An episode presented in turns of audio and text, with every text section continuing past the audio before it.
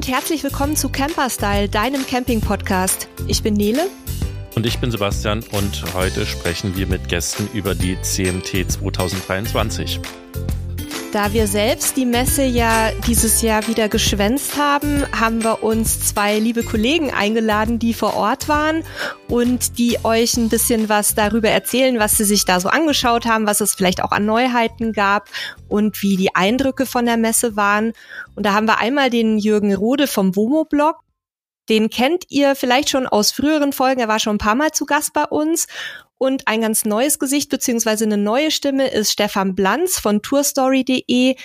Er ist gelegentlich auch als Redakteur und Fotograf für uns unterwegs, eben auch jetzt dieses Jahr auf der Messe. Und die beiden haben sicherlich viele spannende Eindrücke für euch mitgebracht. Genau, und ähm, jetzt würden wir, wie wir es gewohnt sind oder wie ihr es von uns gewohnt seid, den beiden nochmal kurz das Wort übergeben. Wir fangen mit Stefan an. Willst du noch ein, zwei Sätze zu dir sagen, zu deiner Seite sagen, was für unsere Hörerinnen und Hörerinnen vielleicht spannend dort sein kann? Ja, gerne. Also mein Blog ist tourstory.de. Ich habe verschiedene Themenschwerpunkte. Das sind zum einen eben Reisemobile, dann Ausflugsziele, wo es um Kultur, Kulinarik und dergleichen geht. Wunderbar. Also guck da auch mal vorbei. Wir verlinken auch in den Show Notes die entsprechenden Seiten und Jürgen auch für dich nochmal die Möglichkeit, schamlos Werbung für deine Seite zu machen. Ja klar, Jürgen Rode, Womo-Blog. Ich hoffe natürlich, dass ihr alle Womo-Blog kennt. Ich habe schon 2012, also vor zehn Jahren, draufgeschrieben, der große Wohnmobil-Blog. Da waren wir noch nicht groß. Aber ich glaube schon, dass wir mittlerweile eine Nummer sind in, in dieser ganzen Schiene. Wir haben ganz viele Produkttests, Reiseberichte, Baueinleitungen und natürlich schauen wir uns jedes Mal die Messen an und ich glaube schon, dass ich da heute ein bisschen was erzählen kann. Cool, dann sind wir mal sehr gespannt, was ihr zu erzählen habt. Wir haben ja, wie Nele schon gesagt hat, aus, ich sag mal, klimatischen Gründen geschwänzt. Ähm, ich hatte keine Lust, ins kalte Deutschland zu fliegen und Nele noch viel weniger, zumal es auch aus Mexiko noch eine ganze Ecke weiter gewesen wäre. Fangen wir mal damit an. Wie habt ihr die Messe wahrgenommen? Wie war der Eindruck für euch? Ähm, Stefan, einfach mal so, so quasi frei von der Leber weg. Was, was hast du wahrgenommen? Was hast du erlebt? Also, die Stimmung war sehr gut überall äh, und auch so ein bisschen ja, relaxed, weil es gerade Richtung Neuheiten eigentlich ja nicht so viel zu, zu erwarten gab zunächst. ähm, was die Hersteller von den Reisemobilen angeht, ist mir aufgefallen, dass die ja aus ihrer Perspektive in einer schwierigen Situation sind durch diese Lieferkettenprobleme und ähnliches. Ähm, also Detlefs als Beispiel hat ja bekanntermaßen auch die Produktion wieder eingestellt oder pausiert jetzt gerade im Winter. Und andererseits habe ich bei allen auch eine unheimliche Gelassenheit festgestellt, also wo man schon fast unterstellen kann, dass so diese Corona-Pause da ihre positiven Seiten entfaltet hat und einfach alle auch ein bisschen gelassener gemacht hat und so ein bisschen den Druck aus dem Business rausgenommen hat was vielleicht ja auch an der boomenden Lage liegt. Da kann man ja auch ein bisschen entspannter sein, oder? Also das hängt wahrscheinlich zusammen. Ja, klar, kann man natürlich auch sagen, wenn sobald eine Unterschrift äh, im Sack ist, dann hat der Käufer ein Problem. ja, ähm, aber ja, ist sicher auch ein Problem, ja. Aber viele okay. haben ja auch zum Beispiel gerade nicht mal mehr Pressekonferenzen abgehalten. Ja. Ein Kollege hat da so ein bisschen zynisch angemerkt dazu, naja, was willst du ein PK machen, wenn du nichts verkaufen kannst? ja. Wo man ja auch sagen könnte, ähm, wird noch, ja, oder ändert sich wieder, die, die, die Lieferzeiten sind halt länger, aber grundsätzlich kann man das ja. Wie habt ihr denn den Andrang seitens der Besucher, Besucherinnen wahrgenommen? War, wurde die Messe jetzt gestürmt oder war es eher ruhiger, Jürgen? Du warst ja auch ein paar Tage unterwegs. Was ist dir da so aufgefallen?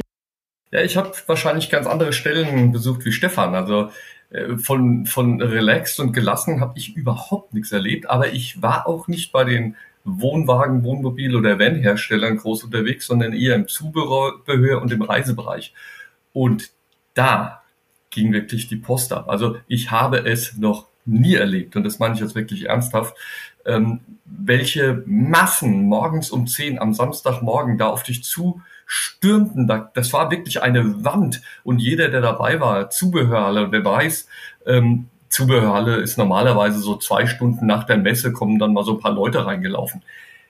Um 10 Uhr habe ich mein Portemonnaie von der Po-Tasche nach vorne genommen, weil es so eng wurde, dass ich an Taschendiebe dachte und so weiter.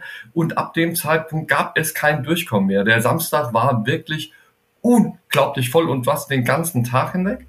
Am Sonntag dann wurde es schon ähm, ja morgens ein bisschen ruhiger. Also man hat gemerkt, die Leute sind ein bisschen später aufgestanden. Aber spätestens mittags um zwei, gerade in der Reisemobil, also nicht Reisemobil, dieser, dieser Reisehalle, wo die Urlaubsländer sich vorstellen und so weiter, gab es wirklich kein Durchkommen mehr. Man ist hintereinander hergeschritten und hat rechts und links geguckt und überholen war nicht möglich. Es war wahnsinnig voll. Ähm, die Stimmung war extrem gut. Also nicht nur bei den Kunden, sondern auch bei den Verkäufern. Ähm, man hat auch gemerkt, die machen überall Geschäft ohne Ende. Ähm, ich war selbst bei einem Batteriehersteller und, und äh, habe ihm geholfen, drei Batterien innerhalb von zwei Minuten zu verkaufen, weil ich einfach nur gesagt habe, ich gehöre gar nicht zu dem Laden, aber die ist gut. Ähm, oder das passt zu deinen Ansprüchen. Ähm, und da, da wurde nicht überlegt, jawohl, wo kann ich unterschreiben? Fertig. Nächster. Unglaublich. Sowas habe ich noch nicht erlebt. Weder auf der CMT noch ähm, in Düsseldorf oder sonst wo. So ein Ansturm kannte ich noch nicht. Also, sie waren alle wieder losgelassen nach Corona.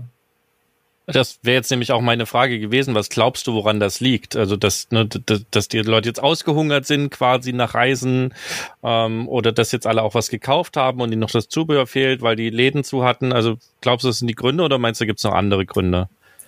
Gibt auch andere Gründe. Ich habe konkret gefragt. Ich habe ähm, witzigerweise Leute getroffen, die mich erkannt haben. Das ist ja langsam peinlich dann. Das äh, will ich ja eigentlich gar nicht. Und dann kommt man ins Gespräch und ich habe gefragt, ja, warum kommt ihr jetzt in die Zubehörhalle? Wie gesagt, ich war Samstagmorgen als erstes in der Zubehörhalle und habe erwartet, alle rennen erstmal zu den tollen neuen Sachen, den, den Wohnmobilen.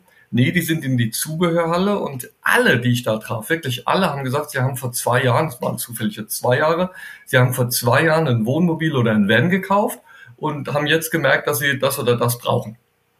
Und das ist Zubehör. Ähm, und ähnliches war dann einen Tag später in äh, den Reiseländerhallen, dass mir dann Leute gesagt haben, ja, sie haben vor ein paar Jahren Wohnmobil gekauft, waren jetzt Corona logischerweise mehr in Deutschland unterwegs oder vielleicht der eine oder andere hat sich auch schon mal ins Ausland gewagt und jetzt wollen sie halt mal was Besonderes. Und dementsprechend ähm, sind sie jetzt äh, auf den diesen, diesen äh, Länderhallen unterwegs gewesen, um sich anzuschauen, was es sonst noch so gibt. Also quasi so ein bisschen verspätete Nachwirkungen der Corona-Zeit, dass die Leute schon angefangen haben während Corona. Das trifft ja zu mit den zwei Jahren. Und jetzt sozusagen ihr Reiseverhalten ein bisschen ausdifferenzieren, also durch zum Beispiel Autarkielösungen und durch neue Reiseziele. Absolut. Stefan, du warst mehr bei den Fahrzeugen unterwegs, unter anderem ja auch für uns.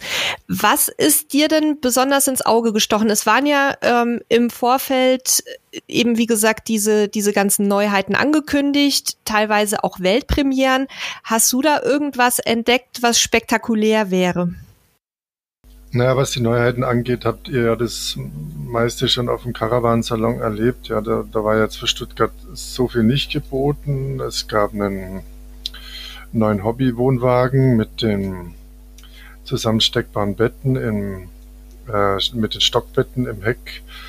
Der hat irgendwie scheinbar ziemlich für Furore gesorgt. Also zumindest, wenn ich jetzt meine eigenen Zahlen anschaue. Ich habe im Vorfeld schon einen kurzen Bericht geschrieben über den Wohnwagen, den ich jetzt natürlich ein paar Fotos äh, ergänzt habe. Und der vom, vom Traffic her ging der ab wie, also habe ich noch nie erlebt bei mir. Die eigentliche Überraschung war für mich aber eigentlich ähm, die Präsentation von Pilot, von der Atlas-Reihe, äh, die also wirklich auch überraschend kam, weil das Ganze angekündigt war als eine äh, PK von Frankia. Ähm, und auf einmal sind die Kollegen alle Richtung Frankia gelaufen und dann hieß es auf einmal, nee, das ist da vorne. Und es wirkte alles sehr improvisiert, aber die haben da tatsächlich eine Weltneuheit vorgestellt, den, den, vor allem den teilintegrierten ähm, und einen Van. Und die haben eben jetzt da serienmäßig so ein Autarkie-Paket ähm, mit zwei Lithium-Batterien, zwei Solaranlagen schon an Bord. Also die im Prinzip da auch versuchen, vielleicht das, was der Jürgen gerade erwähnt hat, schon ähm, serienmäßig mitzugeben. Und sonst, ja, ich meine, der Hümer Venture S, der hat ja vor 2019 vor Corona schon für so Furore gesorgt und da fand ich jetzt ganz interessant äh, den Liceo Gallery von Bürstner, der, der aufklappbare Alkoven, wo man ja immer, ist ja auch von äh, Studio Sinn beides umgesetzt worden, aber die dann eben nochmal dafür eine andere Marke ähm, wichtige Elemente übernommen haben, wie eben das Klappdach, ähm, dieser, diese Treppe mit dem Schrank und äh, entsprechend viel Raum unten dann. Also da hat mich ja schon beeindruckt, ja. Zudem habe ich gleich noch eine Zwischenfrage. Den hatten wir ja vorgestellt ähm, vom Caravansalon her schon. Hat sich da noch irgendwas getan bei diesem Modell? Also haben die da irgendwas verändert an den Materialien, am Grundriss oder war das im Grunde dieselbe Geschichte wie im August? Meinst du jetzt den Venture oder den Gallery? Den Gallery. Oh, das kann ich, ich war ja nicht in Düsseldorf, von daher kann ich es schlecht sagen. Da habe ich den Vergleich nicht. Muss ich passen. Okay. Darf da gerade mal eingrätschen, weil ähm, ich habe natürlich die beiden alten, die waren ja schon in Düsseldorf da, jetzt hier auch wieder gesehen, die natürlich immer noch gehypt werden. Ähm, ich bin kein großer Freund von diesen Aufblasdingern auf dem Dach. Ich habe keine Ahnung, wie lange das halten soll. Ähm, ich habe da das Gefühl, wir Camper werden als Beta-Tester missbraucht und in ein paar Jahren werden wir wissen, ob das gut ist oder nicht. Habe ich so meine Probleme mit. Ähm, dazu noch bei der Preisgestaltung bewegen wir uns in einem Segment, was die wenigsten, glaube ich, dann noch ähm, fahren werden. Also das ist mir im Übrigen auch jetzt wieder aufgefallen. Es gibt ja noch mehr Neuheiten oder es gab mehr Neuheiten. Mir ist zum Beispiel dieser Globe Traveler, dieser, dieser Falcon, ähm, wird vielleicht auch wieder anders ausgesprochen, weiß ich nicht, aufgefallen mit einer Längsbank, die man ausklappen kann, also ein, ein Kastenwagen sechs Meter. Ähm, tolle Idee, tolles Konzept. Äh, wenn man dann aber auf die Preise schaut, 142.000 Euro. Ähm, ja, da ist das Autarkie-Paket dabei. Der hat zwei große Lithium-Batterien. Der läuft jetzt nur noch elektrisch innen drin. Der hat auch eine Klesana Trenntoilette, nicht Trenntoilette, also diese Plastikfolientoilette. Ja, bin ich auch kein Fan von, aber ist jetzt nicht das Thema. Ähm, der hat jetzt alles toll und super und der ist auch wirklich schön. Der ist auch gestylt und, und stylisch, super. Aber Verzeihung, das sind Größenordnungen, wo nicht mehr jeder sich einfach erlauben kann. 142.000 Euro, ähm, ein, ein Teilintegrierte von eurer Mobil 115.000 Euro an, also aufwärts. Ähm, da bewegen wir uns mittlerweile ähm, auf, auf sehr, sehr hohem Niveau. Ja, zum Thema Preise wäre auch eine Frage von mir jetzt äh, sowieso noch gekommen. Ich habe nämlich jetzt in letzter Zeit gemeinsam mit einer Kollegin von mir hier ein paar ältere Artikel überarbeitet, zum Beispiel auch für so Mini-Wohnwagen, äh, wo wir festgestellt haben, also da müssen wir an die an die genannten Preise auch noch mal rangehen. Die haben sich im Vergleich teilweise sogar zum Vorjahr oder zum vorletzten Jahr also wirklich dermaßen erhöht. Da waren Preissteigerungen von 40 bis 50 Prozent dabei teilweise. Und da wäre jetzt auch meine Frage, wie da so eure Beobachtungen sind. Wir haben darüber ja schon äh, zum Thema Caravansalon gesprochen im letzten Jahr, äh, Jürgen mit dir und, und Björn von Transitfrei unter anderem und haben festgestellt, dass die Preise wahnsinnig explodiert sind. Setzt sich dieser Trend noch fort oder hat sich das jetzt auf so einem sehr hohen Niveau eingepegelt? Ja, also die, die Preise sind schon nochmal ordentlich hoch. Und viele also ich, paar Leute, die ich kennengelernt habe, die jetzt nicht wie wir da Schreiberlinge oder Händler oder dergleichen sind, die einfach da als Publikum hingehen, die habe ich dann nochmal getroffen und die haben das Erste, was die gesagt haben, die haben echt über die Preise geschnauft. Aber, das ist jetzt halt mein Aber in der Geschichte, man kann auch Schnapper machen auf der CMT oder den Messen. Ich habe zwei Frauen kennengelernt, Die sind eigentlich gekommen, um sich ein Van zu kaufen. Ich nehme an, mit einem Hunderttausender Budget oder was. Und dann haben sie aber einen, einen Van TI gekauft von Knaus auf Crafter-Basis mit Assistenzsystemen, Allrad und allen möglichen Schnickschnack, was die da an Bord haben, für eine 80.000. Ja, und der, und das sind dann mindestens nochmal 10.000 weniger, als er laut Liste kostet. Ja, die hatten dann echt was zu feiern. Und wie macht man diese Schnäppchen? Das passt nämlich ganz gut. Ähm, wir haben nämlich in den letzten Tagen auch eine andere Folge aufgenommen zum Thema äh, Sparen, Geld sparen beim Camping. Entweder hört ihr die dann quasi noch oder ihr habt sie schon gehört. Das werden, wir wissen noch nicht genau, wie wir es veröffentlichen. Lange Rede, kurzer Sinn. Wie können wir denn jetzt diese Schnäppchen machen oder wie können unsere Hörer und Hörerinnen beim nächsten Mal auf der nächsten Messe so ein Schnäppchen machen? Gibt es da Tricks für? Wonach muss ich gucken? Wonach muss ich fragen? Ich glaube, man muss Glück haben. okay. mit, dem, mit dem Händler, an dem man gerät. Ja, also jetzt zumindest bei dem Beispiel, was ich so intensiv miterlebt habe, war es ja so, dass die eigentlich was ganz anderes kaufen wollten, aber auch offen waren, ja, muss man dann auch sagen. Ja, die haben sich jetzt nicht von vornherein festgelegt auf irgendwas. Ja, waren auch Neulinge, die beiden, und haben sich extra für die Messe einen Van ausgeliehen. Ganz andere Marke, und haben aber durch das Ausleihen, durch das Ausprobieren äh, gemerkt, dass das gar nicht so ihr Ding ist. Und dadurch waren die dann offen und haben Glück gehabt. Ne? Okay. Also ich glaube, es ist äh, ganz wichtig, dass man sich Zeit nimmt. Ähm, unter Zeitdruck ist es eine Katastrophe. Da neigt man zu Schnellschüssen. Wer einen Tag auf die Messe geht, der macht einen Fehler. Das ist meine Auffassung. Also gerade so eine Messe und gerade mit echter Kaufabsicht muss ich hier zwei, drei, vier, ja sogar fünf Tage recherchieren. Gerade diese großen Messen bieten so viele Wohnwagen, Wohnmobile, Vans. Ähm, wenn ich mir die alle anschauen will, das geht nicht an einem Tag. So, jetzt gehe ich aber noch einen Schritt weiter und sage, das, was der Stefan sagt, ist nämlich ganz elementar. Ich muss im Vorfeld wissen, was ich suche. Wenn ich meinen Grundriss gefunden habe, ist es immer noch interessant. Also ich habe jetzt zwei, dreimal gemietet ähm, und weiß jetzt, da will ich hin. Und dann habe ich so einen Grundriss im Kopf. Ich habe mal auf Womoblog die Womo-Liste vorgestellt. www.womo-liste.de heißt das. Ähm, dort kann man recherchieren über alle Händler hinweg oder die meisten Händler hinweg nach Grundrissen.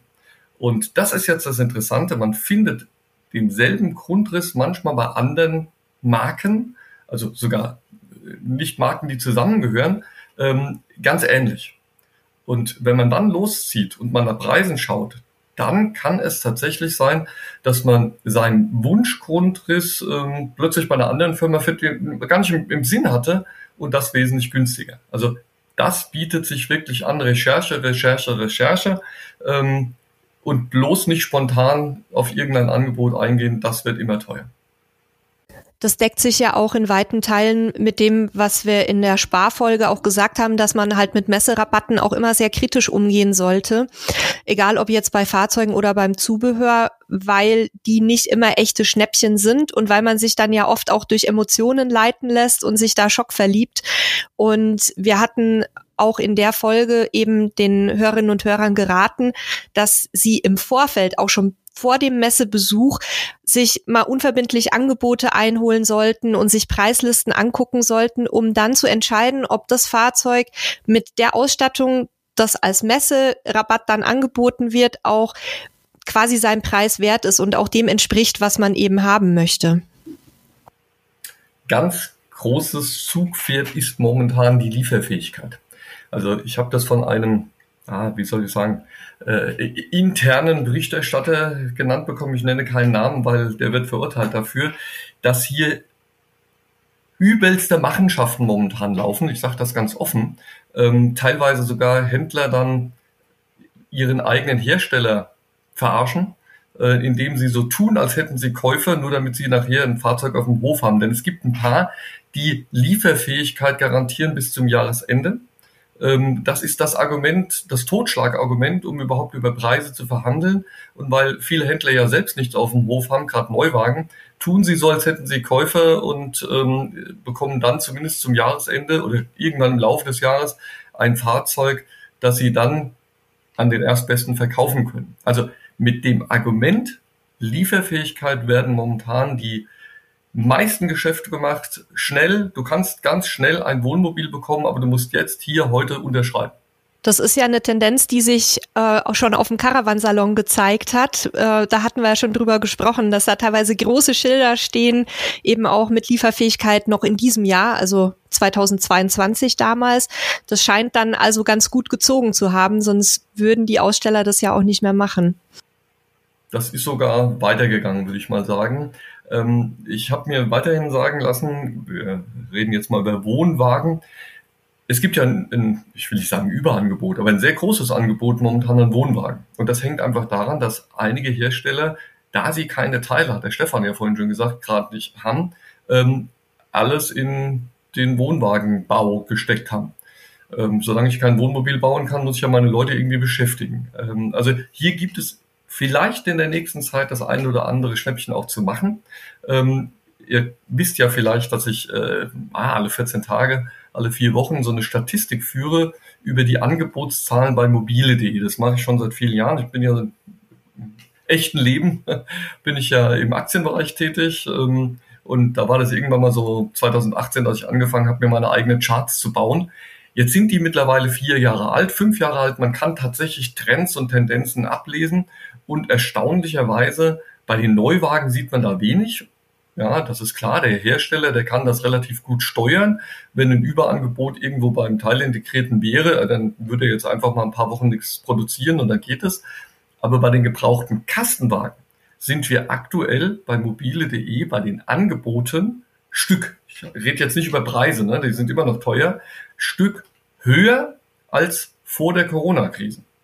Also das heißt für mich, irgendwas tut sich da. Es gibt anscheinend viele Verkäufer von gebrauchten Kastenwagen, die vielleicht jetzt demnächst wieder auf der IDA sind oder Fernreisen machen oder wie auch immer. Der Markt bewegt sich und ich bin gespannt, wie das Jahr 2023 in der Beziehung weitergeht.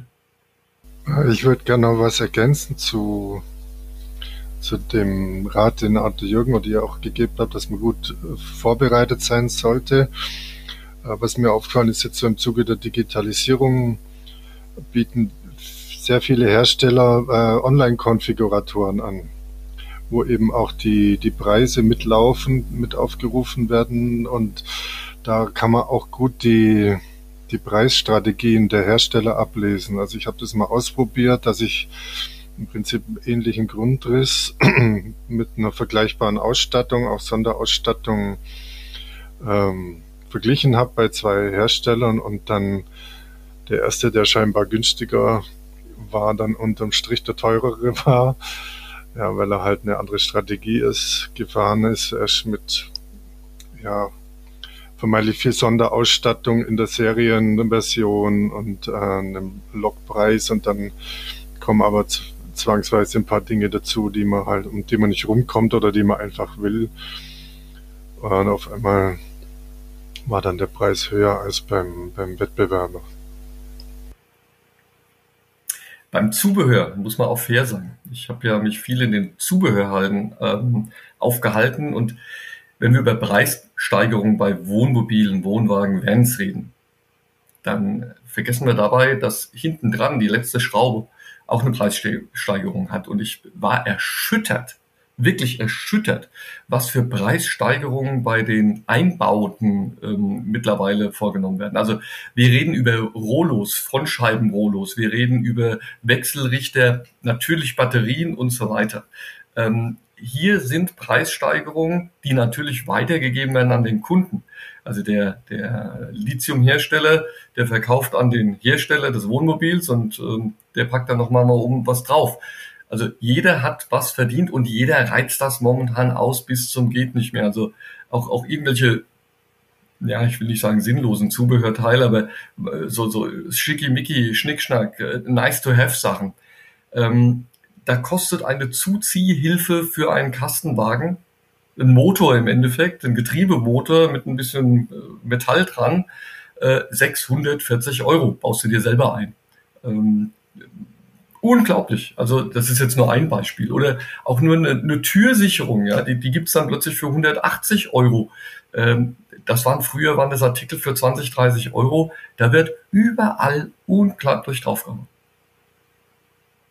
das deckt sich, glaube ich, im Moment auch so ein bisschen mit allen, äh, mit den Erfahrungen in allen Lebensbereichen. Also ohne jetzt zu weit abschweifen zu wollen, aber ich habe das Gefühl, dass dass auch ähm, im ganz normalen Alltagsleben jeder irgendwie gerade mit aufspringt auf den Zug der Preiserhöhungen, ganz gleich, ob er irgendwas mit Energieaufwendungen und äh, Strom, Gas und so weiter und äh, erhöhten Ressourcen zu tun hat oder nicht. Äh, nur um es mal ein bisschen ins Lächerliche zu ziehen, auch der Bauer, bei dem wir von den freilaufenden Hühnern unsere Eier kaufen, hat jetzt auf einmal ähm, eine Preissteigerung von 25 Prozent pro Ei mal eben aufgeschlagen. Und so kommt mir das auch ein bisschen vor äh, in der Industrie, dass da teilweise völlig ungerechtfertigt auch dann einfach mal pauschal was aufgeschlagen wird, weil es gerade eh so Thema ist und jeder darauf eingestellt ist, dass einfach mehr zu bezahlen ist.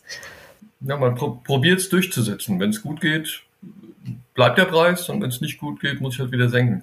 Natürlich sind auch die Zulieferkosten gestiegen. Also jetzt bei, bei deinem Bauer, ähm, allein, ich sage jetzt mal, das, das Gut, was er verfüttert, was auch immer es ist, wird auch teurer geworden. Aber trotzdem, ich glaube, es reicht. Das Gras auf der jeder, Wiese. ja, dann, dann lass es der Dünger sein. Aber jeder versucht es auszureizen bis zum geht nicht mehr. Irgendwann bricht diese Welle. Ja, und letzten Endes äh, also ist ja unsere gesamte Wirtschaft in einer großen Bewegung eigentlich seit Corona und danach. Ne? Also wir haben die Energiepreise, wir haben die Holzpreise, die massiv gestiegen sind, die jetzt aber plötzlich wieder massiv gefallen sind. Also wir haben super günstige Holzpreise. Das Problem ist nur, es ist nicht sonderlich viel beim Endkunden verfügbar. Und das dürfen wir auch nicht vergessen, dass ja Einkauf nicht in, an vielen Stellen in Echtzeit stattfindet, sondern häufig eben Kontingente teilweise Jahre im Voraus gebucht werden. Ne? Und demzufolge sind eben auch manche Preissteigerungen vielleicht dem geschuldet, dass man sich sozusagen schützt, was in der Zukunft kommt. Und die Zukunft ist gerade, glaube ich, ungewisser denn je. Ähm, nichtsdestotrotz wenn wir es rein aus unserer, also aus der Kundensicht betrachten, ist es natürlich ärgerlich und ich, sehe es wie Nele. Ja, ich habe zum Beispiel gerade vor, bevor wir mit dem Podcast angefangen haben, eine Mail von unserem Internetanbieter hier bekommen, der gesagt hat, jo, alles wird teurer, wir werden jetzt auch teurer. Im Schnitt kostet in Portugal jetzt alles, äh, ich glaube, 7,85 Prozent mehr. Ab nächsten Monat zahlst du auch 7,85 Prozent mehr. Also es scheint ja so ein bisschen die Regelung zu sein. Das setzt sich gerade überall auf, auf jedem Lebensbereich durch. Und ich sehe es vielleicht das noch abschließend im Reisebereich sehr, sehr krass. Also ich war ja vor Corona sehr viel unterwegs, vor allem auch beruflich. Und wenn ich mir da so manches Hotelangebot angeguckt habe, was ich gebucht habe, ja, da hast du teilweise, wenn wenig gebucht war, eine Suite für, für 120, 200 Euro bekommen als Superschnäppchen. Das habe ich jetzt mal geguckt. Das kostet jetzt 600, 700 Euro. Ne? Also das wirklich das gleiche Zimmer, da hat sich nichts geändert. Natürlich ging es der Hotellerie auch zwei Jahre nicht gut, um das mal vorsichtig zu sagen. Und da ist natürlich auch eine Menge, äh, ich sag mal, Verlust angesammelt worden, den man auch ausgleichen muss. Aber äh, das ist schon an vielen Stellen sehr, sehr intensiv, was wir hier beobachten und gerade im Freizeitbereich noch mehr, weil das sind ja auch Themen, da wird viel Geld ausgegeben. Ne? Camping ist also je nachdem, wie man es betreibt, nicht unbedingt ein preiswertes Hobby. Und da, wo die Leute bereit sind, viel Geld auszugeben, wird auch gerne viel Geld natürlich kassiert und es werden die Produkte so gebastelt, dass da auch sehr viel Geld fließt. Das ist ja in anderen Bereichen auch nicht anders. Also ich glaube, das ist einfach auch ein normales Verhalten, auch wenn es nicht sonderlich schön ist als Konsument, was wir hier beobachten. Und das wird, glaube ich, auch noch nicht zu Ende sein. Und die Leute haben ja auch viel Geld. Also ich bin ja Banker, ich habe das ja eingangs schon mal gesagt gehabt. Und ich sehe jeden Tag, welche gigantischen Summen, ich sehe natürlich nicht die einzelnen Kunden, aber welche gigantischen Summen so allein meine Bank vor sich her schiebt. Und äh, die EZB, die Frau Lagarde hat heute wieder gesagt, wir werden die ähm, Inflationsrate eindämmen. Ja klar, bei zehn Prozent müssen wir langsam mal was tun. Wenn das jedes Jahr so weitergeht, viel Spaß auch. Aber wir sind auch alle der Meinung, das geht runter, ja, weil wir werden nicht wieder auf dieses Niveau von früher kommen. Fünf Prozent, drei Prozent, sieben Prozent, das reicht immer noch. Und das ist immer noch zu viel. Nichtsdestotrotz, die Vermögensbildung in der Zeit der Corona ähm, war ja gigantisch. Also viele haben da ja noch, weil sie nichts ausgegeben, dazu bekommen. Und äh, wir haben ein Ungleichgewicht in der Bevölkerung, das halt gewaltig ist, war vorher, ich sage jetzt mal 20 Prozent der Bevölkerung ich sage jetzt mal, Armutsgrenze ist immer so ein blödes Wort, das ist wahnsinnig, aber die war nicht gut betucht. geht das Richtung 30 Prozent. Gibt es eine Statistik von der LBBW, ganz nett. Ähm, das heißt aber im Umkehrschluss, 70 Prozent, denen geht's immer noch extrem gut. Die haben Geld, die gehen auf einen Caravansalon oder die gehen auf eine CMT und kaufen sich mal, ja, ein Schnäppchen, wie der Stefan gesagt hat, ähm, ohne es finanzieren zu müssen. Also das ist ja das Erstaunliche. Deutschland hat unglaublich viel Geld und ja Gott, dann sind die Gummibärchen halt jetzt teurer. Was soll's? Ab in den Einkaufswagen. Ja, es trifft halt die 30 Prozent, von denen du gesprochen hast, die trifft Exakt. das halt sehr, sehr hart. Exakt. Ähm, das sind die und, ärmsten Schweine von allen. Ja. Und die Schere wird immer größer, aber da sind wir jetzt sehr weit weg vom Camping und wir wollen da nicht zu tief rein äh, tauchen. Da können andere sich platzieren. Wir wollen wieder so ein bisschen aufs Camping zurückkommen.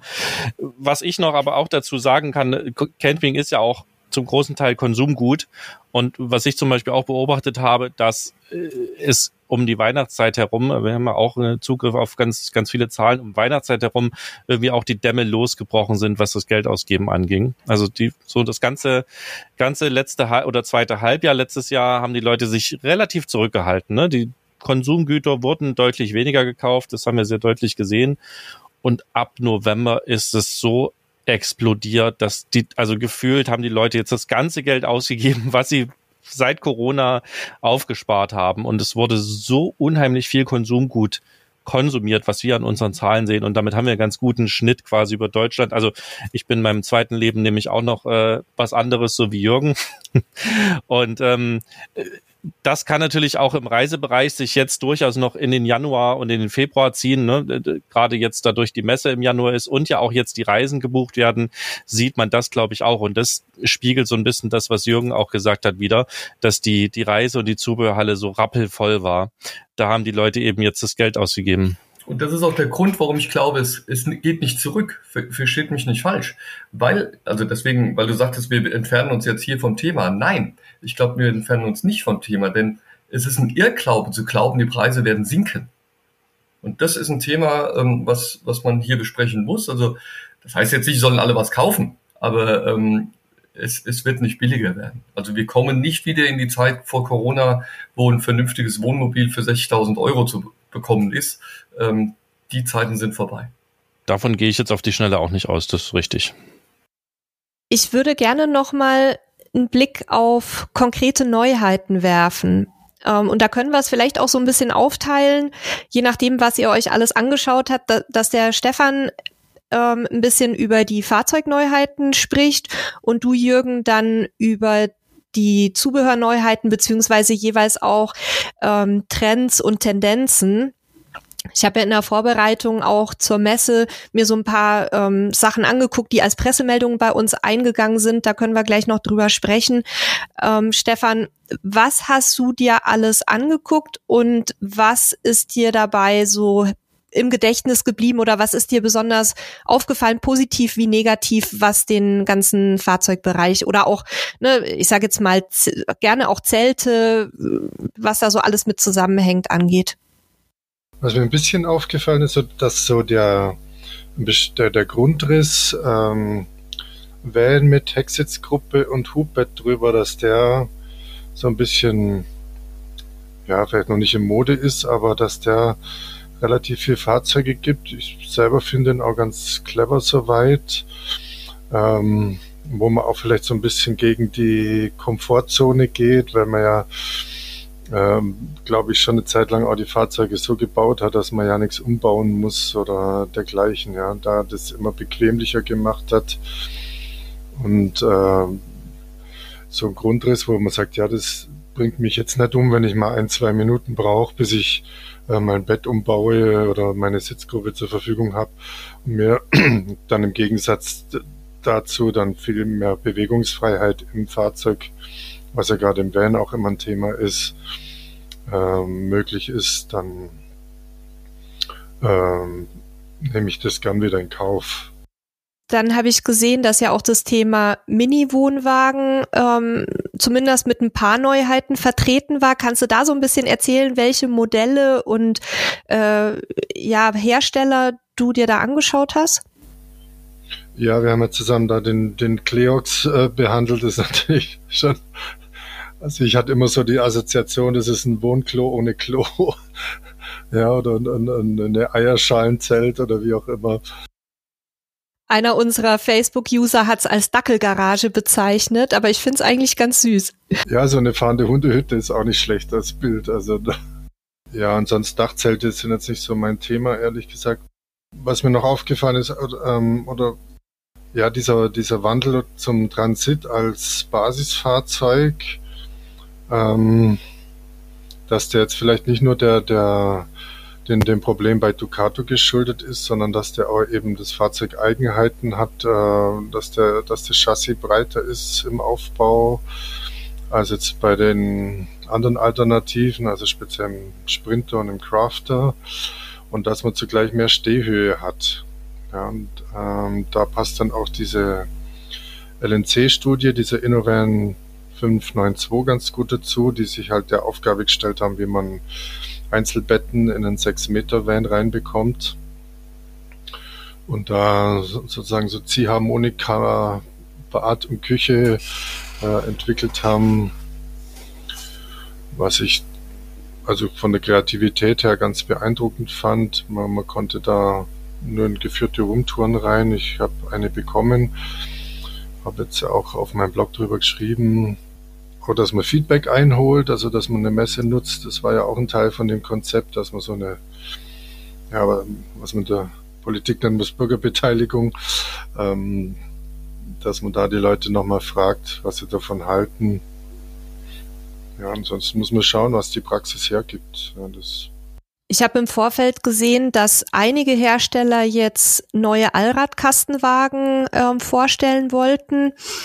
Da war zum Beispiel der, äh, der von Etrusco dabei. Ähm, Carado, glaube ich, hat auch einen angekündigt. Ist dir da eine Tendenz aufgefallen, dass mehr so in Richtung Offroad und Allrad geht oder waren das jetzt nur so ein paar Schlaglichter, die wir jetzt halt zufällig wahrgenommen haben, weil bei uns die Pressemeldungen reingegangen sind? Also mir persönlich ist es nicht besonders aufgefallen. Eher dann so auf dieser designerischen Ebene, dass man halt mit dem Transit Trail vor allem so relativ unaufwendig so eine Offroad-Optik herstellen kann. Jürgen nickt. Also, ich hatte das Gefühl, dass es nicht das große Thema ist. Ähm, das war ja im Caravan-Salon anders. Also da musste ja alles Offroad sein und ich kann mir auch gut vorstellen, dass der eine oder andere das ähnlich wie bei SUVs mittlerweile so sieht, dass er sagt, ja, ist schön, aber ich fahre eh nicht ins Gelände, brauche ich auch nicht das Geld dafür ausgeben. Ähm, die Offroad-Optik die der Stefan anspricht, die ist tatsächlich da. Habe ich auch bei Goldschmidt gesehen, dass man das ja anbietet, dass man ähm, vorne irgendwie die Federn erhöhen kann, damit das Auto ja, weiter von der Straße weg ist. Also zumindest so aussieht, als würde das. Ähm, aber ich hatte jetzt nicht das Gefühl, dass wir jetzt weiter in diese Richtung gehen, Allrad, Vierrad, ähm, martialisch und so weiter. Außer bei den Wohnwagen, weil du das vorhin, wie hast du das gesagt, Dackelhundehülle? Dackelgarage. In der Dackelgarage, am letzten Tag sind wir oben auf der Empore entlang gelaufen und da steht eine ganze Reihe von Herstellern nebeneinander ähm, mit äh, wahnsinnig stylischen ähm, kleinen Wohnwagen, manche ganz klein, manche ein bisschen größer. Ich habe dann nur zu meiner Frau gesagt, habe ich gesagt, Nadja, ähm, damit fällst du natürlich auf dem Campingplatz richtig auf. Denn ich glaube nicht, dass die Leute damit tatsächlich nachher ins Gelände gehen. Also, das, das sieht zwar so aus, ja, da, da könnte Tom Cruise wahrscheinlich irgendwo ein Abenteuer mitmachen im Film, aber das ist eher äh, so, dass ich das Gefühl habe, ähm, wie bei B-Mobil hat der Chef mal gesagt, die meisten stehen halt doch zu 90 Prozent auf dem Campingplatz und sind nicht draußen im Gelände. Dasselbe haben wir von einem anderen großen Hersteller auch gehört, nämlich, ähm, ich glaube, es war seinerzeit von Blissmobil dass die wenigsten der wirklich arschteuren Fahrzeuge jemals in irgendein Gelände kommen. Und die Beobachtungen, die man teilweise auf den Campingplätzen macht, ist, sie sind wirklich ähm, skurril. Also dass es da dann Leute gibt, die die dann vor ihrem riesigen Expeditionsfahrzeug ihre Straßenschuhe ausziehen und sich Hausschuhe anziehen, um in dieses Gebrauchsfahrzeug einzusteigen. Das finde ich schon fast ein bisschen niedlich. Also ja, bestätigt das, was, was dir auch gesagt wurde. Genau. Und wenn du fragst, was, was gab es noch so an Besonderheiten? Ja, Castello war so ein Ding für mich. Ich muss, weiß jetzt nicht, ob es äh, manche Sachen gibt's ja schon auf dem Caravan-Salon, die werden hier dann äh, gezeigt und ich habe das Gefühl, oh, die sind neu, einfach weil ich es letztes Mal vielleicht nicht gesehen habe. Aber bei Castello ist, glaube ich, wirklich was, was neu war. Das ist ein, ein äh, Dach, nicht Dachzelt, ein ähm, Dachaufsatz, der eben nicht aus, aus Zeltmaterial besteht, also so, so ein Klappdach, ne, müsst ihr euch vorstellen, sondern aus einem harten Material. Also das ist wohl Aluminium, in der Mitte ist noch äh, ein Dämmstoff dazwischen und man klappt das nach oben aus. Noch dazu an allen vier Ecken so wie Hubstützen, die nach oben gehen. Das Ganze wird elektrisch ausgefahren. Sieht wirklich stylisch aus, wenn das da oben drauf ist. Und irgendwann kam mir dann der Gedanke, ja klar, deswegen heißt das auch Castello, weil das da oben wie so ein Kastell ist. Und dieser Raum oben auf dem Kastenwagen, der ist riesig. Also das ist was ne Besonderes gewesen. Das fand ich ziemlich cool. Ein Aufreger hatte ich auch. Ähm, wenn wir, dürfen wir Namen nennen? Nee, wir nehmen keinen Namen. Also ich will ja keinen Hersteller verunglimpfen, aber Stefan hat es erwähnt gehabt, dass ja der, der Ford überall da im Kommen ist. Klar, weil der verfügbar ist, noch dazu billiger und die Leute ähm, mittlerweile vergessen haben, dass es 2006 bis 2011 reihenweise Motoren gab, die hochgingen. Ähm, ich war selbst betroffen, deswegen habe ich das jetzt gerade mal gesagt, weil es mich immer noch ärgert. Aber wie gesagt, auf Ford-Basis gibt es eine ganze Reihe von Teilintegrierten. Aber es ist eine Katastrophe, wenn man in einen reingeht. Stylisch ohne Ende, wirklich gut gebaut, auch auf, auf Kleinigkeiten Wert gelegt. Aber dadurch, dass das Ding schmaler ist, kannst du dich auf dieses Klo nur setzen, die Tür zuziehen, dann sitzt du in einem Bad und hast die Tür direkt an linken Arm. Der rechte Arm musst du legen in das Waschbecken, sonst kannst du dich dort gar nicht hinsetzen. Dann kannst du versuchen, dein Geschäft zu machen. Ich habe da mehrere Leute, die wesentlich breiter gebaut sind als ich. Ich bin also wirklich ein schmaler Hansel ähm, und bin auch nicht der dickste, aber ich habe dann mal welche reingeschickt, die wirklich ein bisschen Bodybuilding machen und, und breitere Schultern haben. Die konnten die Tür nicht zumachen. Ähm, fand ich sehr originell. Aber sogar wenn du die Tür zugekriegt hast, das ist uns dann einen Tag später erst gekommen, dann haben wir es nochmal ausprobiert, Setz dich mal auf dieses Klo und versuch dir den Hintern zu putzen. Du kriegst nämlich die Arme nicht nach unten hinter. Wer bitteschön lässt sich sowas einfallen? Ich behaupte, kein Ingenieur von dieser Firma, und das ist eine namhafte, hat das jemals selbst ausprobiert. Ich, ich bin immer noch schier entsetzt, wenn ich drüber nachdenke. Erstaunlicherweise gibt es dasselbe Modell auch mit Fiat-Basis und dann ist der nur zwei Zentimeter breiter im Bad und jeder ist da reingegangen und hat gesagt, oh ja, hier habe ich viel mehr Platz. Zwei Zentimeter sind da echt eine Welt. Nix für ungut. Ähm, ausprobieren, ausprobieren, ausprobieren. Also nicht nur die Hersteller, sondern auch eure, eure Zuhörer. Ähm, es ist schier unglaublich, was man da manchmal findet. Also den Eindruck hat man ja öfter, dass die Innenräume teilweise oder häufig von Ingenieuren designt werden, die selber auch gar keine Camper sind, weil da manchmal auch Sachen wirklich unpraktisch angeordnet sind, völlig alltagsuntauglich. Und ich würde mal behaupten, dass selbst uns das bei einer kurzen Besichtigung im Innenraum, wenn man nichts ausprobiert, nicht unbedingt immer sofort auffallen würde, sondern leider stellt sich das dann wahrscheinlich häufig erst in der Nutzung heraus. Und daher auch nochmal der Appell an euch da draußen, wenn ihr euch ein Fahrzeug kauft und vielleicht auch noch nicht so viel Erfahrung habt, nehmt euch wirklich Zeit, auch auf Messen oder beim Händler im Innenraum Sachen auszuprobieren. Dafür sind die Ausstellungsfahrzeuge ja auch gedacht. Und ausprobieren meint, so wie Jürgen das gerade gesagt hat, mal rein ins Bad. Also das heißt nicht, ihr müsst die Hose runterlassen, wenn ihr euch auf die Toilette setzt, ne? Aber mal auf die Toilette setzen, mal im schlimmsten Fall gucken, ob man mit den Armen überall hinkommt und so weiter. Ähm, mal die Küche sich anschauen, mal gucken, das sind jetzt nur Auszüge, ne? Wenn da drei äh, Gasflammen sind, wie, wie viel Platz ist da außenrum? Kriegt man da überhaupt einen etwas größeren Topf drauf oder auch nicht? Kriege ich da überhaupt drei Töpfe gleichzeitig drauf oder drei Pfannen oder einen Topf und zwei Pfannen, wie auch immer? Und das ist gar nicht so einfach, wenn man das das erste Mal macht. Das wissen wir auch. Deswegen auch hier nochmal der Tipp. Und äh, wir haben es jetzt auch schon mehrfach gesagt, mietet vorher einfach ein bisschen Fahrzeuge, ähm, weil da seht ihr dann ja wirklich im Urlaub am lebenden Objekt, wo Dinge sind, die cool sind und wo Dinge sind, die gar nicht für euch funktionieren, weil da hat ja auch jeder andere Anforderungen. Und schreibt euch die vielleicht auch auf. Ne? Sowas vergisst man ja auch wieder. Unser Gehirn verdrängt ja gern Dinge, die nicht so cool waren und schreibt die auf und dann guckt die euch auf der Messe an und ähm, nehmt, ein, nehmt ein Bandmaß mit, nehmt irgendwie was mit, wo ihr ein bisschen ausmessen könnt und probiert Dinge aus, messt Dinge aus. Das spart euch später, euch an einigen Stellen zu ärgern. Manchmal sind es nur Kleinigkeiten, okay, aber manchmal ist es halt auch was Größeres. Dann hat man das Fahrzeug gekauft und ärgert sich schwarz. Ähm, das würde ich auch nochmal zusammenfassen, quasi euch mitgeben, wenn ihr vorhabt, auf einer Messe ein Fahrzeug zu kaufen. Also generell, wenn ihr ein Fahrzeug kaufen wollt. Aber auf Messen habe ich natürlich die Möglichkeit, alle mit einmal anzugucken, wenn ich eine ganze Woche da bin, alle zu vermessen und zu gucken, was wirklich am besten für mich passt. Ich habe noch eine Neuheit ganz besonders im Auge, die jetzt nicht direkt mit Fahrzeugen zu tun hat, ähm, aber mit einer Firma, die uns persönlich sehr sympathisch ist, nämlich Space Camper. Eigentlich bauen die ja Campingbusse aus, also VB-Busse, auch mit sehr innovativen Lösungen, weil die Jungs nämlich also zumindest die, äh, der Gründer und der Marketingleiter leben in ihren Campingbussen teilweise schon seit vielen Jahren. Wir hatten die beiden, Markus und Ben, auch im Interview ähm, zum Thema Vanlife, Traum versus Realität. Aber die sind jetzt so ein bisschen weggegangen von ihrem Kerngeschäft und haben jetzt ein ja ein Bike auf den Markt gebracht. Und Stefan, du hattest dir das näher angeguckt, beim Jürgen weiß ich es nicht. Möchtest du einmal so ein bisschen erzählen oder ihr beide, was ihr da gesehen habt und ob euch das überzeugt hat? Ja, ich glaube, was man in erster Linie sehen konnte, war eine Denke. Ja, also die, die haben sich einfach vorgestellt, wie sich das Mobilität auch in Zukunft entwickeln kann. Und da war ja ein Hauptaspekt eben dieses autofreie Städte und gleichzeitig eben eine, Art von Mobilität zu haben, die den Alltag ermöglicht. Das ist, glaube ich, so die, die Grundidee von dem Space Camper Bike. Ähm, also ich muss gestehen, mir hat es beeindruckt. Ich bin auch mal draufgelegen auf das Ding und bin trotz meiner Pfunde nicht umgeflogen. Kannst du ein bisschen beschreiben, wie das aussieht?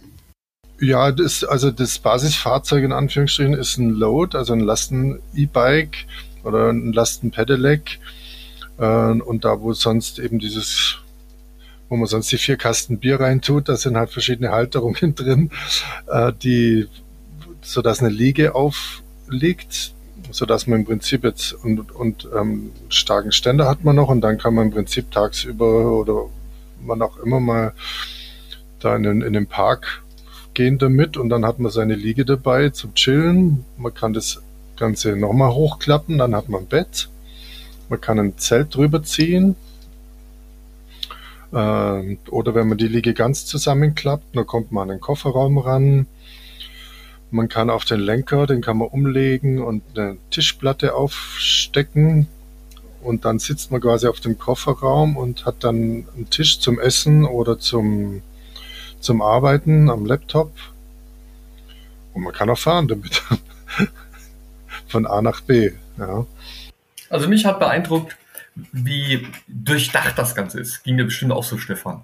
Ähm, wenn der das angefangen hat, an irgendwelchen Ecken und Enden hochzuklappen und dann äh, diesen Sitz umzubauen, der, der erst so ein schöner Liegestuhl ist und dann plötzlich ist es ein Bett und dann ist es ein ein erhöhtes Bett mit, mit Rückenlehne. Also man kann das wirklich sehr vielfältig umbauen. Ähm, Space Camper muss ich dazu sagen, die Jungs sind ja bei mir im Nachbardorf, also Darmstadt. Ich bin da direkt nebendran. Das Ding war jetzt für mich auch neu, kommt natürlich aus einer in Darmstadt ansässigen Fahrrad-Großfirma, nenne ich jetzt auch keinen Namen, aber ähm, da hat irgendeiner Herzblut reingesteckt und ähm, den habe ich dann auch erlebt, wie er davon geschwärmt hat, wie er in den Wald fährt oder auf irgendwelche ähm, Inseln am, am Rhein gefahren ist und sein Zelt aufgebaut hat und da drin schläft. Also das funktioniert, das ist durchdacht, da hat jemand wirklich schon jetzt etwas Neues geschaffen. Bin gespannt, wo die Reise da weitergeht.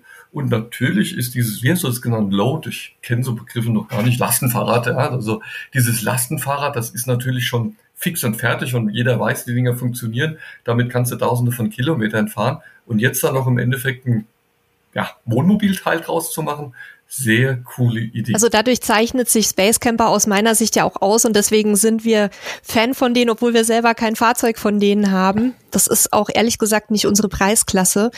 Ähm, aber die, die haben einfach geile Ideen und die wissen einfach auch, woraus es ankommt, um auf engstem Raum irgendwie nicht nur zu reisen, sondern wirklich auch zu leben. Und es schlägt sich tatsächlich bei den Fahrzeugen einfach in jedem Detail durch. Wir gucken uns auch immer die Neuheiten an. Die bringen auf jeder Messe wieder irgendwelche neuen Raumkonzepte und neuen Ideen. Und ich mag einfach auch so kleine Firmen, die nicht stillstehen. Also klein, klein sind die ja nicht mehr. Ne? Also ich war jetzt letztens gerade bei denen so ist es. Das ist also eine tolle Truppe, die das und, und äh, die Werkshalle in, in Darmstadt. Da stehen die eng an eng, um, um die vielen Fahrzeuge, die hier bestellt sind, fertig zu bekommen. Sie haben ja noch dieses T7-Modul rausgebracht auf, dem, ähm, auf der CMT. Äh, Stefan, hast du das auch gesehen? Ich äh, habe mich da mal draufgelegt und äh, das finde ich halt klasse, dass man jetzt nicht nur einen kompletten Camper bei Space Camper kaufen kann, sondern kann sich modular seinen VW-Bus umbauen mit den Modulen von denen. Und diese Module sind genau das, was du, Lene, sagst, echt durchdacht, bis ins kleinste Detail. Ähm, und mit wenigen Handgriffen haben die das rausgezogen und hatten wieder ihr normales Auto. Also gerade einer, der das Ding als Familienkutsche braucht mit, ich weiß nicht, zwei, drei Kindern, der kann ja nicht den ganzen Tag mit dem Wohnmobil rumfahren. Das haben wir früher gemacht. Das waren immer so Halbheiten. Zum Schluss hatten die, die Wohnmobilteile mehr gelitten durch die die Kids und was man da alles reingeschmissen hat, das hat dann immer wehgetan. Fand ich cool. Ja, das war ganz, war schon auch interessant.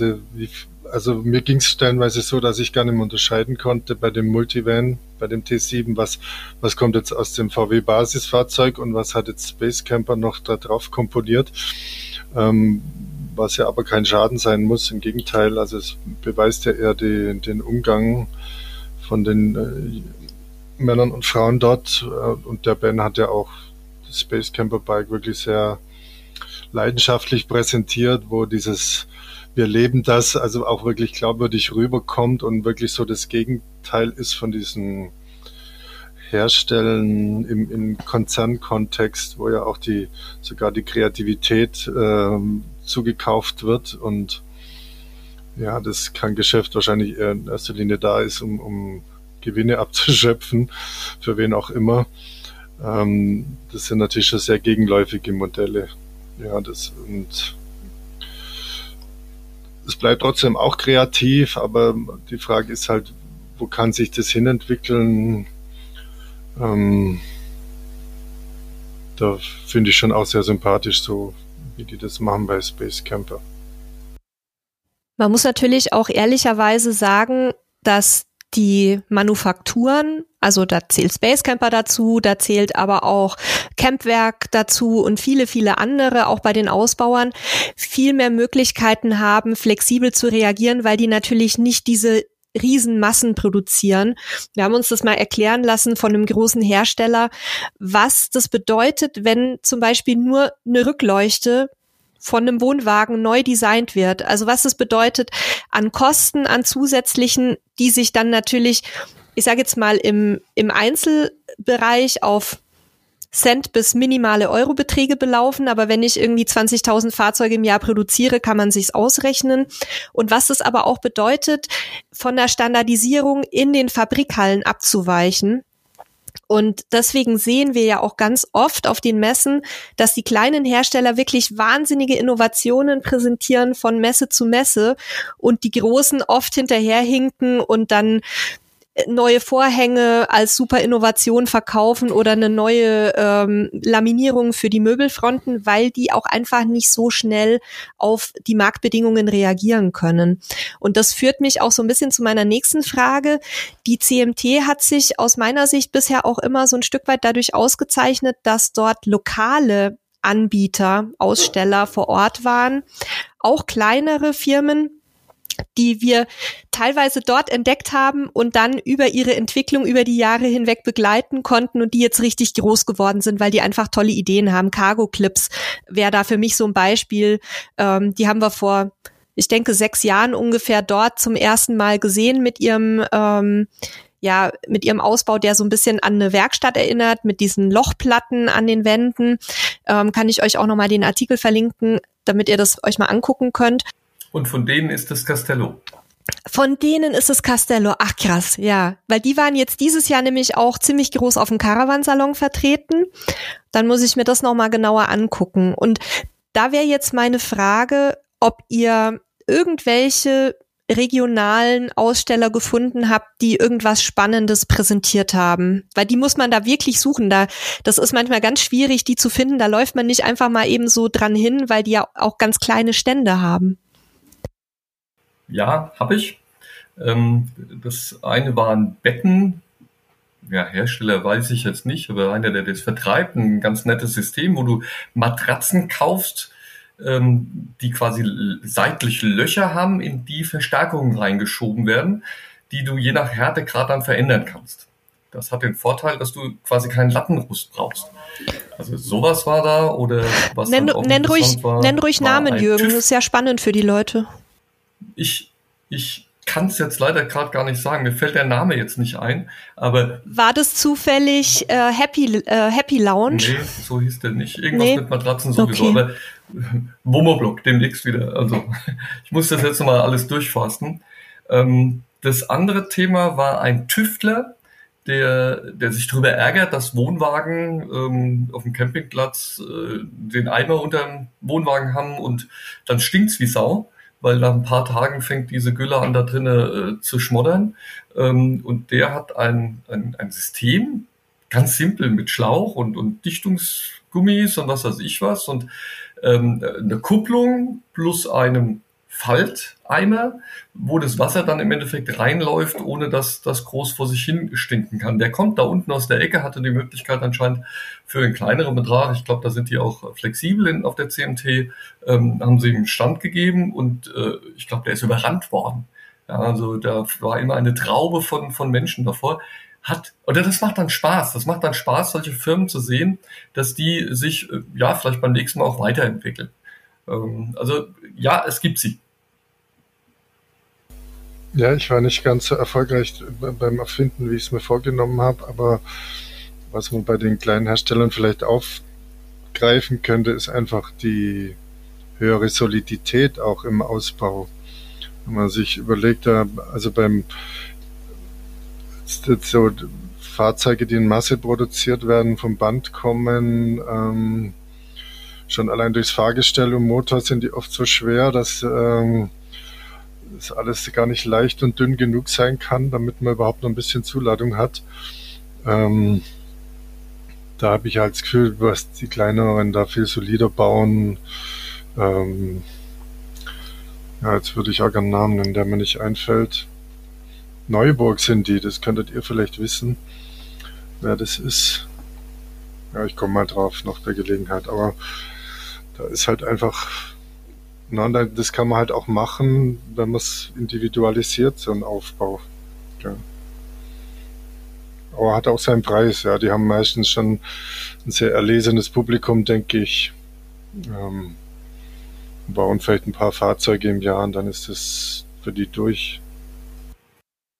Da darf ich nochmal einwerfen, weil ich möchte jetzt für einen wenigstens mal Reklam machen, weil es war ein Thema, was ich wirklich gut finde und mir auf, dann erst aufgefallen ist, dass es das sonst nicht gibt. Vielleicht gibt es ja auch irgendwo, und mir ist nie aufgefallen. Behindertengerechtes Wohnmobil oder Wohnwagen. Da wäre ich jetzt, das wäre meine nächste Frage gewesen, weil das wirklich ein Herzensthema von uns ist, ob sich da jetzt endlich mal ein bisschen was getan hat. Also nein, also um das klar zu sagen, ich habe da auch okay. gesprochen mit denen dann dort, dass die Hersteller da einfach kein Interesse haben, weil wie du schon gesagt hast, alles was individuell ist, ist schlecht für die. Ich kann es ja auch nachvollziehen, weil du vorhin gesagt hast, neue Rückleuchten. Du musst ja denken, in 10 und in 20 Jahren will jemand diese Rückleuchter ersetzen und dann musst du dementsprechend Ersatzteile liefern. Aber mir geht's jetzt um was anderes. Hier ist ein, ein, ein, ein, ja, ein Händler mit einer großen Werkstatt. Ich weiß, die haben, ich weiß nicht, 30 Leute in der Werkstatt arbeiten, also das ist wirklich nichts Kleines. Und die hatten einen ganzen Katalog dabei die haben sich hingesetzt oder ein Mensch dort hat sich hingesetzt, ich glaube es ist der Sohn, und hat die ganzen Kataloge durchgeguckt, welchen Wohnwagen können wir umbauen, um zum Beispiel mit dem Rollstuhl da reinzufahren. Wie heißt der Händler? das ist äh, Caravan Brecht. Ähm, fand ich, ich habe keine Ahnung, was die Dinger kosten. Ist bestimmt nicht billig und, und äh, sind ja Individualleistungen. Er hatte dort an einem Neben Nebenschauplatz im Endeffekt seinen Wohnwagen stehen mit einer Rampe davor und einem äh, Rolli davor, also den man da hochschieben konnte. Und, und ganz viele Leute laufen logischerweise vorbei. Aber mir sind dann zwei, drei im Rollstuhl aufgefallen. Und mit einem habe ich mich dann mal unterhalten und diese Frau sagte, ja, es gibt für uns nichts. Und das war für sie auch was, was ganz bewegend war, dass sie sagte, jetzt kann ich da mal hingehen und kann gucken, auch von der Größe vom Wohnmobil, es gibt auch kleinere, es gibt nicht nur einen sondern ich kann mir quasi meinen Wohnwagen kaufen und die bauen mir den um. Wow, warum gibt's das nicht öfters? Also dieses Thema beschäftigt uns ja schon sehr lange. Bis dahin, dass wir dafür eine eigene Redakteurin haben, die selbst im Rollstuhl sitzt, überwiegend. Und es ist tatsächlich so, dass wir nichts, aber auch nichts, aber auch nichts finden, was wirklich mal, ich sag jetzt für, eine, für ein größeres Publikum geeignet wäre. Weil natürlich ist jede Behinderung sehr individuell, natürlich ist es teuer und nach wie vor werden die Fahrzeuge ja oft so gebaut, gerade Wohnwagen auch, dass im Innenbereich die Möbel viele tragende Elemente sind. Und dass wir dadurch natürlich eine Situation haben, dass man erst sehr aufwendig alles rausreißen müsste und unter Umständen auch die, an der Statik was tun müsste, um dann einen behindertengerechten Ausbau zu machen. Und dafür haben die einen ganzen Katalog. Kannst du dir das vorstellen? Das ist Wahnsinn und da, das ist auch sicher ein Thema, was wir nochmal aufgreifen werden. Vielleicht auch sogar hier im Podcast. Ich werde mal Kontakt zu denen aufnehmen. Ähm, in dem Zusammenhang jetzt nicht von der CMT, sondern vom äh, Caravansalon noch. Da gab es auch zwei Wohnwagen, die sich für einen behindertengerechten oder einen barrierefreien Ausbau eignen könnten, weil die nämlich erstmal leer sind und dann individuell ausgebaut werden von diesem Anbieter. Ähm, einen habe ich mal eben rausgesucht, der heißt The Cuba. Und den anderen würde ich noch mal raussuchen. Da ist jetzt, ich glaube, Bliss heißen die. Da ist mir jetzt der Name nicht mehr ganz präsent von diesem Modell. Das würde ich, ja. würde ich auch noch mal in den Show Notes verlinken. Und ähm, weil es gibt wirklich so wenig, dass die Leute, die echt darauf angewiesen sind, kaum irgendwie zu einem Preis, der äh, halbwegs annehmbar ist, was herbekommen. Und es wird ja auch natürlich von keiner Kasse und von niemandem übernommen.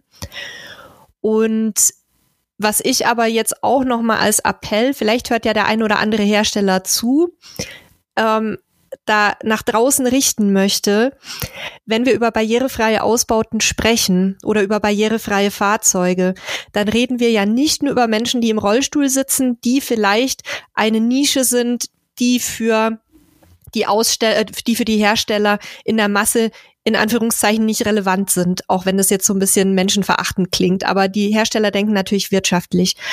Aber alles, was barrierefrei ist, ist auch für ältere Menschen super geeignet und wir wissen, wie alt der Campingsektor ist, ja, Ü60 und ist auch für Menschen geeignet, die vielleicht von der Statur her ein bisschen fester sind, ähm, die sich dann auch besser durch eine breite Tür bewegen können und in einem Innenraum, der nicht völlig zugebaut ist, als jemand, der vielleicht die Statur von Jürgen hat.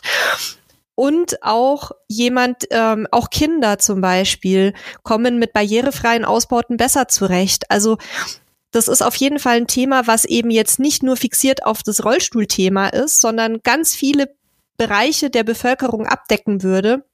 Und insofern kann es vielleicht dann doch mal ausprobiert werden, ob es nicht doch relevant sein könnte, zumindest Fahrzeuge anzubieten, die so ausgebaut sind, dass man eine Chance hat, die mit relativ geringem Aufwand umzubauen.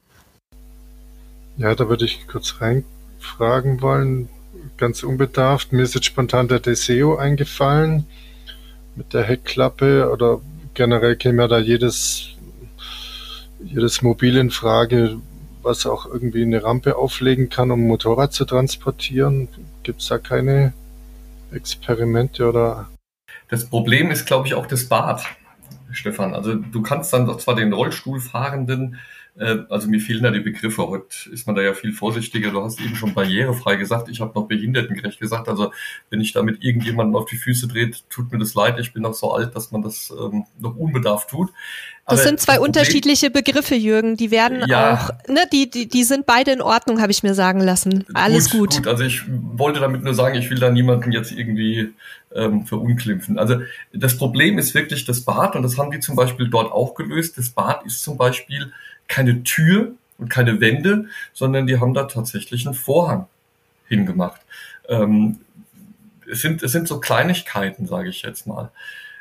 Bei einem Kastenwagen als Beispiel, du kannst zwar denjenigen dann reinfahren, du kannst vielleicht den auch nach, eher im, im, im Bett noch gut versorgen. Wie kommt der durch das Wohnmobil durch? Wie kommt der vorne zu den Sitzen und so weiter? Also ähm, das ist vielschichtiger. Es gibt, es gibt mit Sicherheit genügend Ideen, es fängt aber zum Beispiel mit der Tür, wie du schon gesagt hast, an.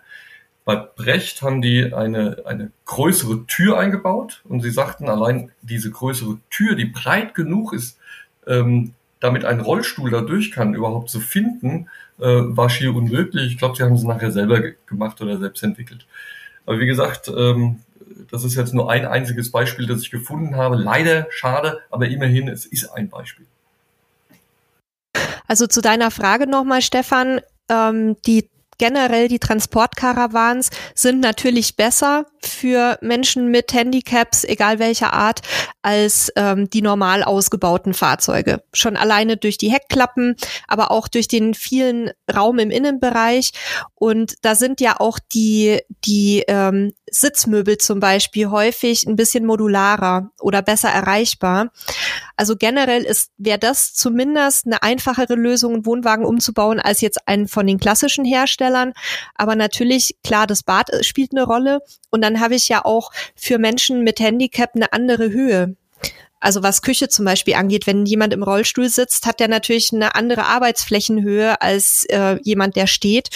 Und ich habe das Gefühl, dass da wirklich noch, da sind wir irgendwie in der Campingbranche gefühlt noch so ein bisschen in der Steinzeit. Und ehrlich gesagt finde ich das wirklich traurig, weil gerade Camping ist ja für Menschen mit Behinderung oder wäre für Menschen mit Behinderungen eine super Möglichkeit, um Urlaub zu machen und trotzdem eine gewisse Privatsphäre sich zu bewahren, ähm, durch eben den eigenen Bereich, weil für viele ist es dann auch unangenehm oder einfach nicht möglich, in die öffentlichen Sanitäranlagen zu gehen, weil es da auch keine barrierenfreien Angebote gibt oder weil die Zugänge erschwert sind. Und ich habe immer noch die Hoffnung, wenn wir das gebetsmühlenartig mindestens drei bis fünfmal im Jahr wiederholen, dass sich irgendwann mal was tut. Und äh, vielen Dank, Jürgen, für das Positivbeispiel. Ich werde die mal kontaktieren. Vielleicht hat jemand Lust, auch von äh, den Kollegen in den Podcast zu kommen, weil natürlich auch Best-Practice-Beispiele zeigen, dass es durchaus möglich sein könnte. Ich schicke dir die Kontaktdaten. Die Manuela wird sich mit Sicherheit gerne mit dir austauschen. Ich würde mich dann auf dich berufen. Naja, gerne. ähm, wollen wir gerade noch mal ein anderes Thema von der CMT ansprechen, weil da sind wir jetzt gar nicht groß drauf eingegangen. Es gibt ja, glaube ich, zwei komplette Messehallen, nur Urlaubsangebote. Und ähm, das macht, finde ich, den Charme dieser CMT aus. Und weil du ganz am Anfang gesagt hast, was ist denn der große Unterschied zum Caravansalon?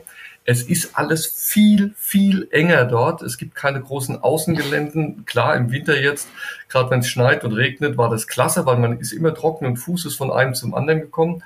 Und es ist ein ganz anderes Angebot mit diesen Reisehallen. Ähm, die gefallen mir immer extrem gut, auch wenn ich weiß, das sind alles Veranstalter, kann man mit diesen Leuten, die meistens aus den Ländern auch kommen, gut ins Gespräch kommen. Ich habe mich extrem gut unterhalten dieses Jahr mit der Mongolei. Das ist eh ein Traumziel von mir. Da wollten wir eigentlich hin. Ja, ist halt jetzt durch den blöden Putin ein bisschen schwierig. Also da sagten die selber, lass es mal gerade. Ähm, aber man, man konnte dort Kontakte knüpfen und, und auch mal sich Ideen holen oder auch mal Ängste eindämmen. Natürlich haben wir mit einem normalen Wohnmobil, äh, gerade Nadja, ein bisschen, bisschen Angst. Wie ist es dann, wenn wir da äh, so Piste fahren? Und das andere Land war Rumänien. Das haben wir damals lieben gelernt über die CMT. Da haben wir eine junge Frau, die Anka, kennengelernt, mit ihrem Label Burgreisen, die geführte Reisen macht. Und ich war immer eigentlich so, machen eher geführte Reisen, das braucht man nicht. Also ich bin ja so ein Individualist, das brauche ich keine geführten Reisen. Und wir sind dann durch Zufall in Rumänien auf die Anker wieder getroffen in der Walachei mit so einer Gruppe und haben das dann mal miterlebt und, und reden seitdem völlig anders. Denn wir haben dann mit einem Geologen ähm, die Schlammvulkane von Berka besucht und äh, was du da in, in, ein paar Stunden erfährst, das ist sensationell und äh, sind dann später in, äh, der, in der Bukowina in ein äh, Nonnenkloster gekommen und konnten dann mit dieser einen Nonne dann Führung machen. Äh, das, das kriegst du natürlich als Normaltouri nicht hin. Ähm, also von daher, es ist eine tolle Gelegenheit, äh, ein Land kennenzulernen und, und wie gesagt, auf dieser CMT sich dann auch mit diesen Leuten mal auszutauschen. Da habe ich immer das Gefühl, dass die Reiseziele auf der CMT auch viel schöner und liebevoller präsentiert werden als zum Beispiel im Caravansalon, wo die in so einer bisschen dunklen Halle abgeschoben sind. Also ich weiß nicht, ob, ob ich das nur so empfinde, aber absolut, da habe ich, da habe ich immer gar keine Lust, zu den Reisezielen zu gehen, obwohl wir da Bekannte haben, die wir jedes Jahr wieder treffen aus Spanien, mit denen ich mich wirklich gern unterhalte, aber die Halle ist mir irgendwie unsympathisch. Das ist so ein Anhängsel das eigentlich keiner haben ja. will. Ist ja auch nicht das Kerngeschäft des Caravansalons, muss man ehrlicherweise dazu sagen. Deswegen ist ja die CMT auch wirklich ähm, oder nennt sich zumindest die weltweit größte Touristikmesse, in, die mit Caravan in Verbindung steht. Aber das hat ja auch im Namen, ne? Caravan, Motor, Touristik. Genau, genau. Ja, also das ist nochmal ein ganz wichtiger Punkt. Wer sich eben für Destinationen interessiert, ist sicherlich auf der CMT besser aufgehoben als auf dem Caravansalon. Ähm, was ich auch ganz spannend finde, jetzt nicht für uns persönlich, weil wir damit nichts am Hut haben, aber es gibt ja auch so äh, Spezialmessen, die im Rahmen der CMT laufen. Da ist mir jetzt äh, dieses Mal aufgefallen Tauchen war, glaube ich, relativ neu. Kreuzfahrten war jedes Jahr, Golf ist auch jedes Jahr dabei, aber auch Wandern und Fahrrad, was man ja durchaus sehr gut auch mit dem Campingthema verbinden kann. Und es war sogar auch Gleitschirmfliegen oder irgend sowas Verrücktes dieses Mal mit Thermik und dergleichen. Hast du da was gesehen, äh, Jürgen? Oder auch du, Stefan? Naja, aber was mir aufgefallen ist, war die, die Wahl der Themenländer. Das eine, wie hat ja der Jürgen schon genannt, das war die, ist die Mongolei, ähm, wo man nicht mal hinkommt im Moment oder kaum und es auch generell dort ja kaum Infrastruktur gibt. Und äh, der andere große Schwerpunkt war ja äh, der Urlaub im eigenen Land. Jetzt Landurlaub war ja Thema oder generell die, die ganzen Destinationen, die ja üblicherweise aus Baden-Württemberg kommen oder Bayern und in Halle 6 sind. Ähm, da war ich ein bisschen überrascht, dass da nochmal so ein Schwerpunkt gelegt liegt im Moment, weil ich dachte jetzt so nach Corona gehen halt, kann man wieder unbeschwert ins Ausland gehen und dass man das dann irgendwie aufgreift, aber irgendwie vielleicht auch ein baden-württembergisches Interesse, dass man den Trend halten will. Also ich habe das Gefühl, dass Deutschland immer noch ein Thema ist. Das ist auch eine Rückmeldung, die wir zum Beispiel ähm, vom Geschäftsführer von ADAC Camping bekommen haben, von Uwe Freas, der ja auch schon mehrfach bei uns im Podcast war, dass Deutschland durchaus an Popularität nicht viel eingebüßt hat, auch in der, ähm, ist ja noch nicht wirklich Post-Covid-Zeit, aber gefühlt, ne, also nach der, nach der großen Pandemiewelle. Also das ist auf jeden Fall, glaube ich, auch was, wenn, wenn ihr ähm, euch mit Reisezielen in Verbindung mit Camping beschäftigen möchtet, dann, wie gesagt, die CMT eine gute Anlaufstelle.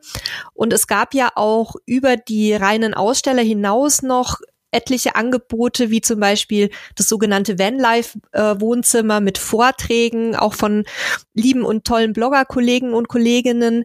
Ähm, dann hatten sie auch einen Workshop mit den Kollegen von den Busbastlern. Der war, glaube ich, kostenpflichtig, aber super spannend. Die machen ganz tolle Arbeit und zeigen einem halt, wie man Reparaturen und auch Ausbauten selber vornehmen kann. Also auch außerhalb der Messe kann man ähm, das buchen, soweit ich weiß. Und ja, ich gucke jetzt gerade mal so ein bisschen auf die Zeit.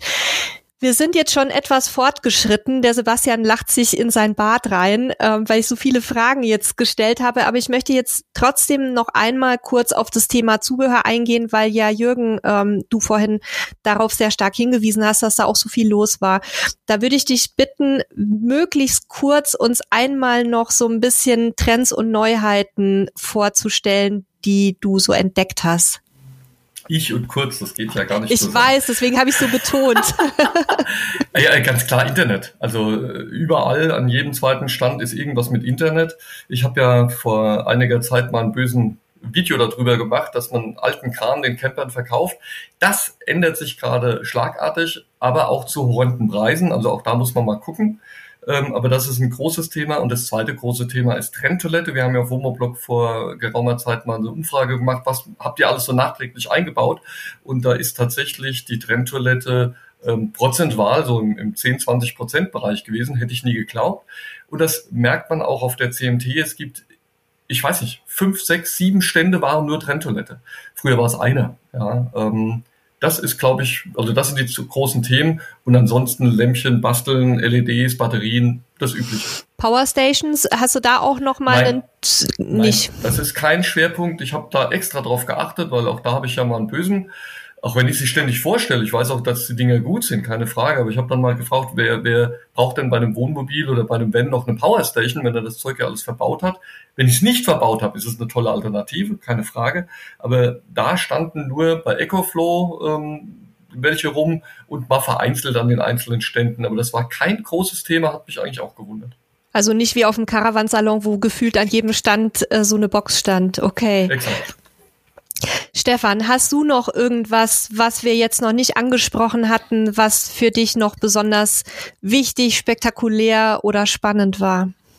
Nee, muss ich passen. Also ich glaube, ich habe alles sagen können, was ich sagen kann. Und von daher bin ich durch. Umso besser.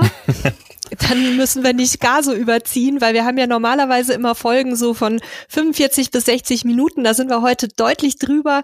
Ich hoffe, liebe Hörerinnen und Hörer, euch hat's trotzdem gefallen und interessiert, was wir heute besprochen haben.